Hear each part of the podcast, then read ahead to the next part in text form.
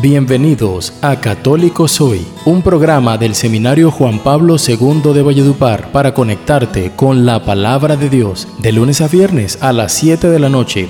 Católico Soy. Católico soy de sacramentos, de vela en mano y procesión. Muy buenas noches, queridos oyentes. Bienvenidos a Católico Soy, programa del Seminario Juan Pablo II de la ciudad de Valledupar. Estaremos con ustedes esta semana Julio Pereira y Diego González, estudiantes de este seminario. Para nosotros es de mucha alegría poder aprender más sobre nuestra fe, la fe de la iglesia que profesamos juntos como hermanos. Esto es posible gracias a nuestras emisoras amigas, El Esplendor de la Verdad 88.7 FM. Ecos de la Buena Noticia 95.7 FM y la emisora virtual Alegría y Gozo de lunes a viernes a las 7 de la noche. En esta semana estaremos conociendo un poco más sobre el sacramento de la penitencia o del perdón de los pecados. Acompáñanos, bienvenidos a Católico Soy. Católico soy de sacramentos,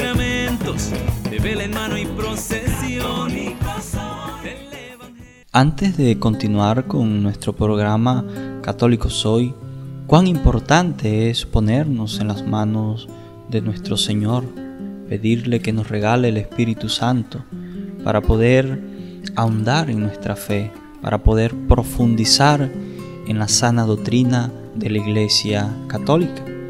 Vamos a pedirle al Señor que nos conceda el Espíritu Santo para poder aprender y aplicar lo que aquí vamos a decir, lo que aquí vamos a escuchar en nuestras vidas. Vamos a decirle al Espíritu Santo que venga sobre nosotros, que nos regale el don del entendimiento, la capacidad para poder asimilar cada uno de estos conocimientos y llevarlos a la práctica. Digamos juntos esta oración que es una invocación al Espíritu Santo, al Santo Espíritu que habita en nosotros, que hemos recibido en el sacramento del bautismo. Ven, Creador Espíritu, de los tuyos la mente a visitar, a encender en tu amor los corazones que de la nada te gustó crear. Tú que eres gran consolador y don altísimo de Dios, fuente viva, fuego ardiente y espiritual unción. Tú tan generoso en dádivas, tu poder de la diestra paternal, tu promesa magnífica del Padre, que el torpe labio vienes a soltar. Con tu luz ilumina los sentidos, los afectos inflamas con tu amor. Con tu fuerza invencible fortificas la corpórea flaqueza y corrupción. Lejos expulsas al pérfido enemigo, danos pronto tu paz, siendo tú nuestro guía, toda culpa logremos evitar. Denos tu influjo conocer al Padre, denos también al Hijo conocer, y en ti el uno y otro Santo Espíritu para siempre creer. Gloria al Padre, al Hijo y al Espíritu Santo, como era en el principio, ahora y siempre, por los siglos de los siglos. Amén. Católico soy de sacramentos, de vela en y procesión.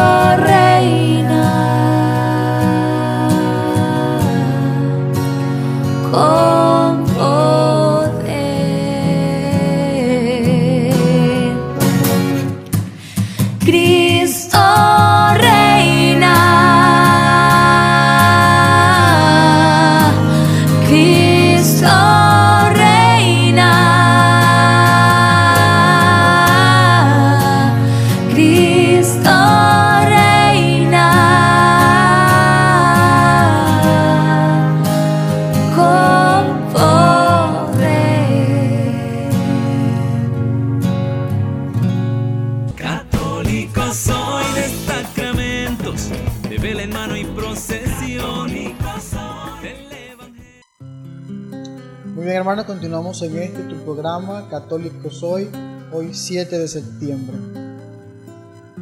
Sucedió por aquellos días, se fue él al monte a orar y se pasó la noche en la oración de Dios. Cuando se hizo de día, llamó a sus discípulos y eligió a doce entre ellos, a los que llamó también apóstoles, a Simón, a quien llamó Pedro, y a su hermano Andrés, a Santiago y a Juan, a Felipe y Bartolomé, a Mateo y a Tomás, a Santiago de Alfeo y a Simón, llamado Celotes, o Judas de Santiago, y a Judas Iscariote, que llegó a ser un traidor. Bajando con ellos se detuvo en un paraje llano y una multitud de discípulos suyos y una gran muchedumbre del pueblo de toda Judea, de Jerusalén y de la región de costera de Tiro y Sidón, que había venido para oírle y ser curado de sus enfermedades. Los que eran molestados por espíritus inmundos quedaban curados. Toda la gente procuraba tocarle, porque salía de él una fuerza que sanaba a todos. Palabra del Señor, gloria a ti, Señor Jesús. Bien hermanos, este texto evangélico que vamos a escuchar es importante para la vida de la iglesia y para nosotros hoy. ¿Por qué para la vida de la iglesia? Porque Jesús eh, sabe el tiempo preciso y, los hechos concretos de la historia que Él ha venido a hacer en la tierra. ¿Y a qué me refiero? A que Él ha venido a anunciar la buena nueva del Evangelio, la palabra de Dios, y la quiere, eh, quiere que hombres seres humanos, como decía Benedicto XVI ante su primera misa como sumo pontífice de la iglesia, cuando es elegido papa, dice, me alegra saber que Dios trabaja con instrumentos insuficientes. Eso para hacer memoria que los discípulos son hombres frágiles, pecadores, de los cuales Jesús deposita su fe, su confianza para la evangelización, para continuar el proceso que Él ha iniciado con los hombres, para anunciar la buena nueva. Ya lo dice la carta a Timoteo, Dios quiere que todos los hombres se salven y lleguen al conocimiento pleno de la verdad. Y la predicación ciertamente, como lo dice San Pablo, llega por, la fe llega por la predicación y eso es lo que Jesús encomienda a los apóstoles, la predicación. ¿Y por qué a nosotros? Porque nosotros somos también testigos de este acontecimiento importante de la predicación y por la predicación hemos recibido la fe. Y nosotros también somos llamados por el Señor, porque el Señor nos confirma en la fe para que confirmemos también a nuestros hermanos. Qué bien es la vida con Jesús, me parece que es, es, importante tener eso presente. Qué bien es la vida con Jesús. Y sin recurrir a muchos proyectos, a muchos papeles, documentos, grandes reuniones, Jesús no hizo esas grandes reuniones que se pueden hacer hoy. Jesús reunió a los discípulos, les dio nombre y por darles nombre les dio una misión. Qué lindo es descubrir que un texto más adelante nos dirá y los envió y les dijo sígueme, como llamó a Mateo en su momento. Seguir a Jesús en el contexto de las Sagradas Escrituras es ir al martirio. ¿Por qué digo ir al martirio? Porque es dar la vida es dar la vida porque hemos recibido ese don de Dios y estamos llamados a anunciarlo. Pero ojo, es importante y es elemental mirar el acontecimiento de Jesús. Subió a la montaña a orar. Qué importante es la oración para la comunidad. La oración es la fuente de la comunidad. Los discípulos que salen a la calle a predicar, a evangelizar, si no oran, es un mero acto de fuerzas humanas porque es la oración quien impulsa al cristiano, esa oración que impulsa al cristiano la fuerza, pero esa es la misma oración que prepara el corazón de quien recibe. Entonces Jesús primero entró en oración con el Padre para presentarle a su Padre a los discípulos, a los apóstoles, que estarían esos hombres de insuficientes, pecadores, eran quienes iban a continuar la obra de Jesús y por, y por consiguiente les dio a ellos el don de la fe. Y es un don de la fe porque hasta hoy, después de tantos años, después de tantos siglos, la iglesia permanece por la predicación apostólica, que se ha mantenido por la tradición en la iglesia. Entonces, hay que hacer fecundo nuestra vida, hermanos. Eh, eso que dice el apóstol Juan en su, carta, dice, Dios es amor y es amor porque se ha entregado, ha entregado todo en su Hijo y en su Hijo hemos recibido todo. Entonces, que hoy nuestra vida nos permita descubrir que nosotros también somos enviados, pero ojo, enviados a ser testigos. Yo siempre he dicho que el mundo no necesita maestros, necesita, tan, necesita grandes y fuertes testigos. Cuando digo fuertes testigos, sean hombres capaces de anunciar el Evangelio, ya como lo ha dicho Benedicto XVI. Entonces que esta sea la oportunidad para descubrirnos con el Dios de la vida, el Dios que ha constituido a estos apóstoles para la misión evangélica, de anunciar el Evangelio, para ir a todas partes. Pero también quisiera hacer referencia al grupo de personas que se reunían en torno a Jesús, porque les gustaba la predicación de Jesús, pero también porque los curaba. Que hoy en día nosotros también podamos descubrir que por la de predicación son sanadas nuestras heridas, gracias a la historia, a cierto acontecimiento, sin grandes cosas eh, extraordinarias, no, por el contrario, en pequeñas cosas. Solo basta decirle, Señor, Señor, tu fuerza me basta y mi gracia, tu gracia me basta para permitir, ojo, para permitir que Dios actúe en nuestra vida. Católico soy de sacramentos, de vela en mano y procesión. Continuamos, queridos hermanos, con nuestro programa Católico Soy, un espacio donde podemos continuar profundizando sobre nuestra fe, sobre la riqueza que nos brinda la Iglesia Católica para fortalecernos en nuestra vida cristiana y vivir a plenitud el amor, la ternura, la misericordia de Dios, manifestada a través de la Iglesia por medio de los sacramentos. En este tiempo, en esta semana, reflexionando sobre el sacramento de la confesión. El día de hoy vamos a hablar sobre la práctica de la penitencia en la historia de la iglesia primitiva. El sacramento de la confesión en la iglesia primitiva en los primeros siglos no era como lo conocemos hoy en día.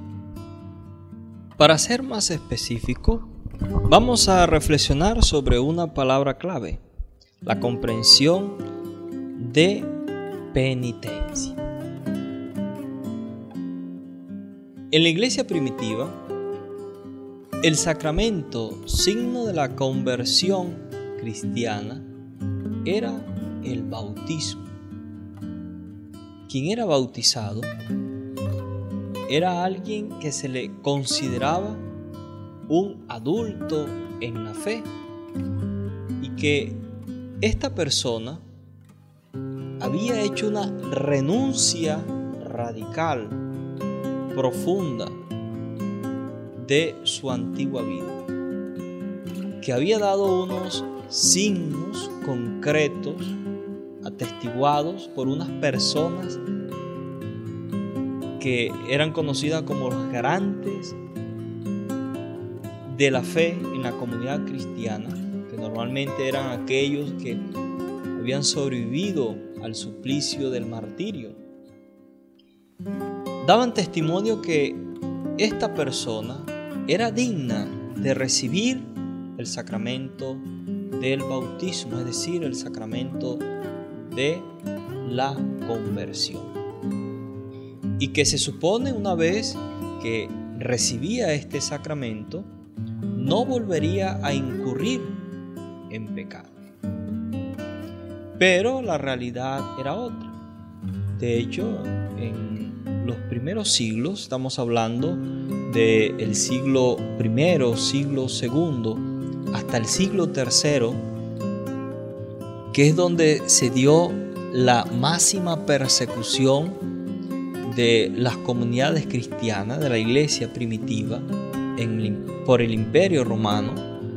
Recuerden eh, todo eso que de alguna forma hemos escuchado, eh, incluso las películas y tantas historias sobre aquellos hombres y mujeres que en el Coliseo romano eran lanzados a los leones, eh, eran objeto de burla y diversión para el imperio romano, eran quemados vivos como antorchas, eh, eran ejecutados, decapitados, en fin.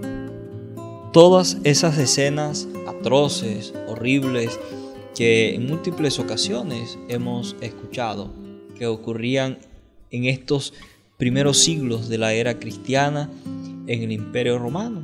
Esa persecución tan terrible que se dio contra la iglesia naciente. Aproximadamente comenzó esta persecución eh, alrededor del año 60 después de Cristo, con el emperador Nerón, con aquel gran incendio que, según los historiadores, eh, cuentan que ocurrió en Roma y que se le echó la culpa a los cristianos, se les confundió con las comunidades judías que también estaban allí presentes y que celebraban y se comportaban.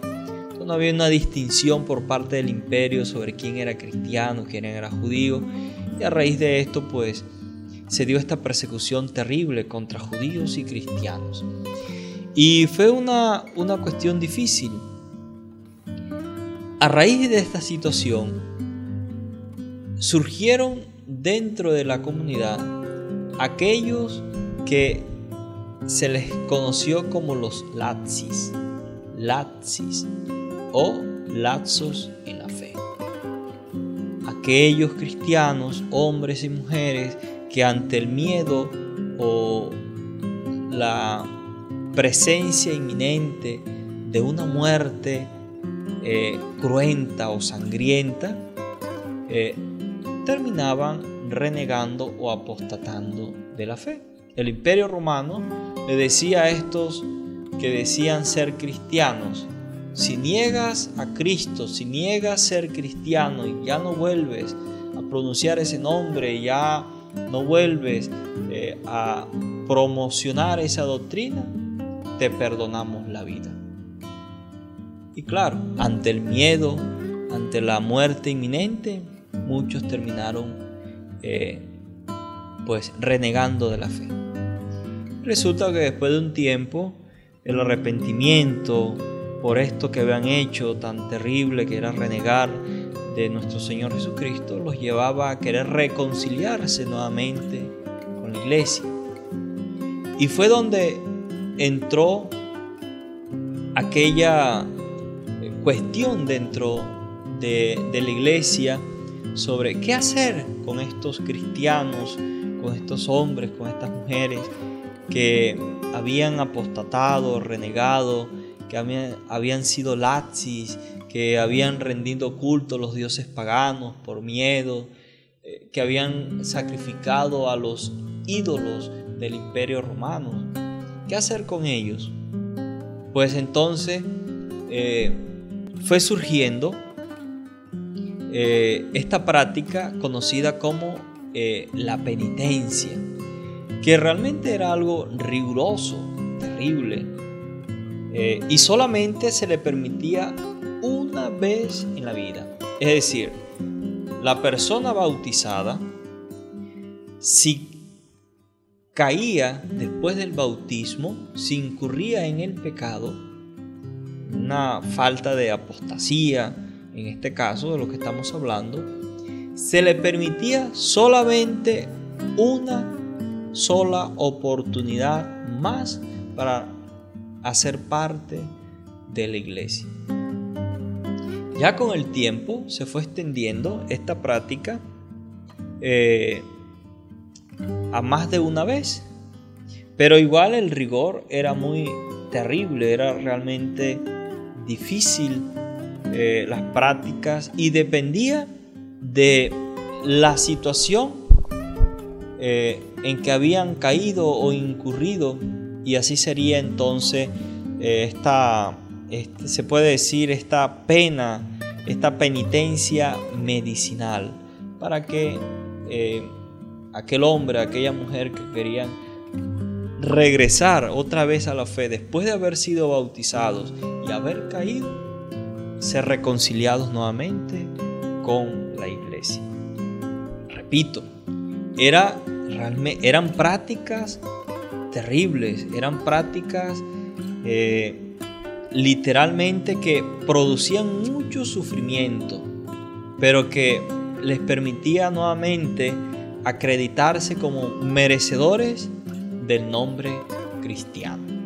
y obviamente era eh, algo atestiguado eh, por miembros de la comunidad cristiana reconocidos como cristianos adultos. Repito, aquellos que eh, no apostatando de la fe estaban dispuestos a morir, pero que por alguna razón no fueron martirizados y se les conocía como aquellos testigos eh, que habían sobrevivido al martirio y se convertían entonces en, estos cristianos eh, con una fe adulta capaz de emitir eh, veredictos sobre quién era apto y quién no era apto para retornar a la iglesia.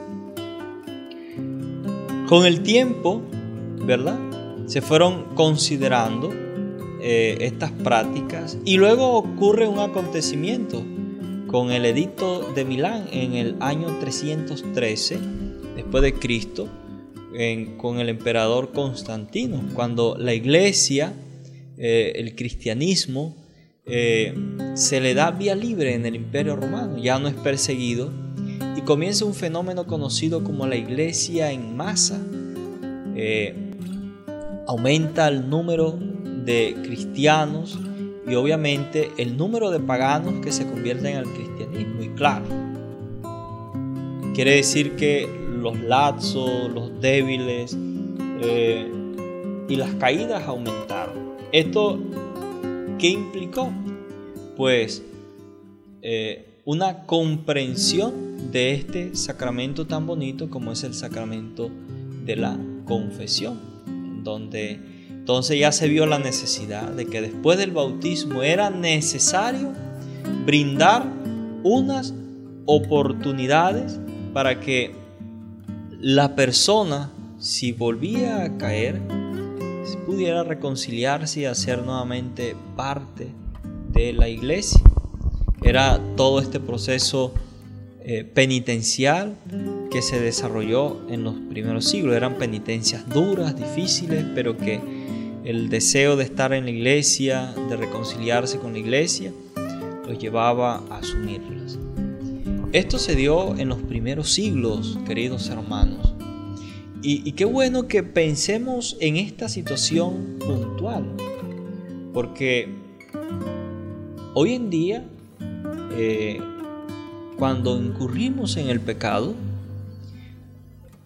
a no ser por este tiempo de pandemia que, ha hecho que cambien algunas cosas, pero normalmente cuando uno cae en pecado, eh, arrepentido de aquello que hizo, uno va a alguna de las parroquias, la parroquia más cercana que uno tenga, y,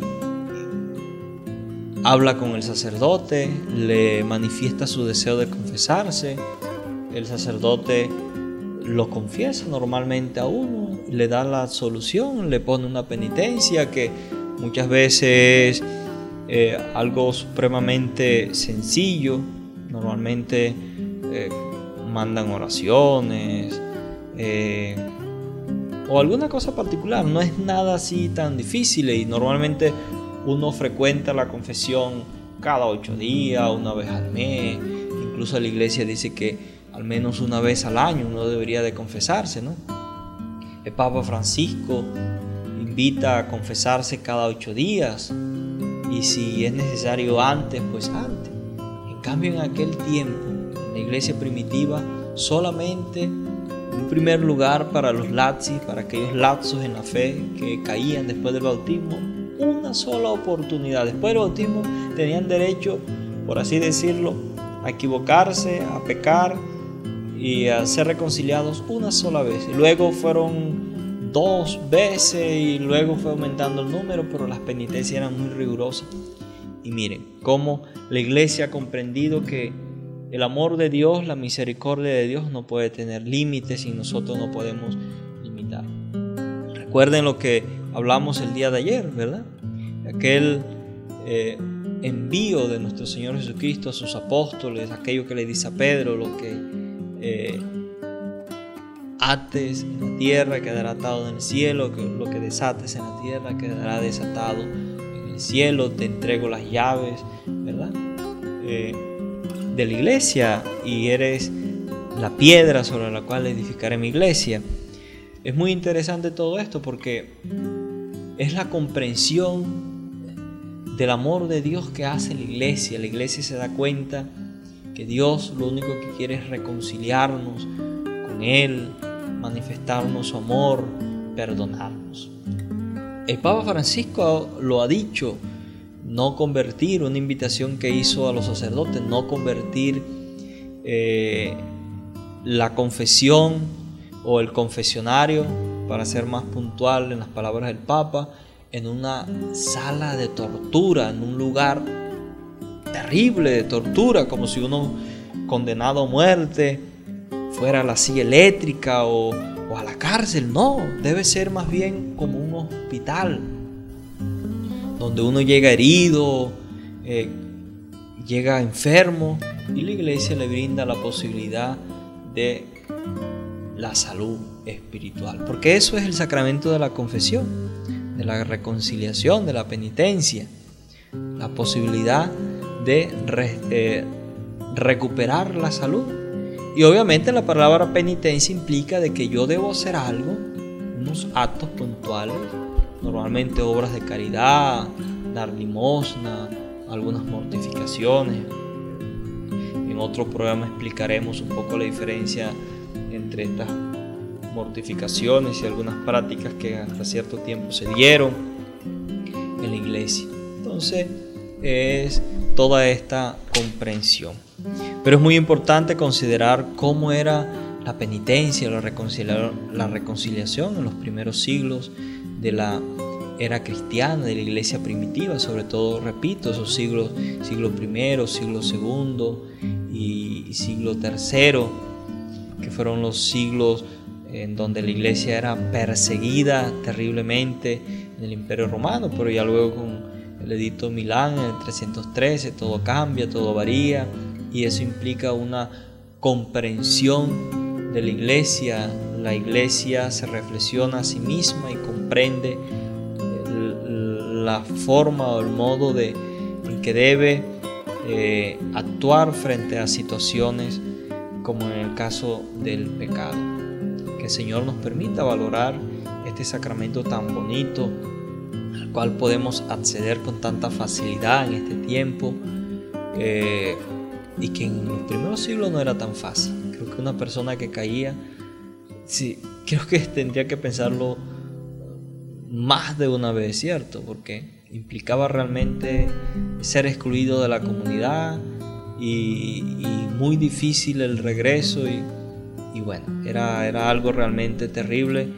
Pero no podemos cometer tampoco anacronismo y juicios a la misma iglesia, ¿no? Recuerden que era un tiempo diferente, era la iglesia naciente, las comunidades, la fe se vivía de una forma mucho más fuerte porque era esa experiencia cercana con el acontecimiento Cristo, los apóstoles, aquellos que vivieron con Jesús, era que transmitían, informaron estas primeras comunidades, eran familias, era realmente algo muy hermoso, muy bonito. Entonces, bueno, eh, pero la iglesia también ha ido evolucionando frente a la comprensión de muchas cosas dentro de ella. Que el Señor nos ayude entonces y nos conceda la gracia de comprender mucho mejor los sacramentos, especialmente este sacramento de la confesión. Gloria al Padre, al Hijo y al Espíritu Santo, como era en el principio, ahora y siempre, por los siglos de los siglos. Amén. Católico soy de sacramentos, de vela en mano y procesión. Hemos llegado al final de nuestro programa Católico Soy, donde tenemos la posibilidad, la oportunidad de seguir profundizando en nuestra fe, en la sana doctrina de la Iglesia Católica. Vamos a pedirle a la Santísima Virgen María para que nos siga acompañando, nos conduzca siempre hacia su Hijo, nuestro Señor y Salvador Jesucristo. Salve, Reina de los cielos y Señora de los ángeles, salve raíz, salve puerta, que dio paso a nuestra luz. Alégrate, Virgen gloriosa, entre todas la más bella. Salve, agraciada doncella, ruega Cristo por nosotros. Muy bien, queridos oyentes, Dios los bendiga. Gracias por acompañarnos en nuestro programa Católico Soy. Que tengan todos una feliz noche. Católico soy de sacramentos, de vela en mano y procesión.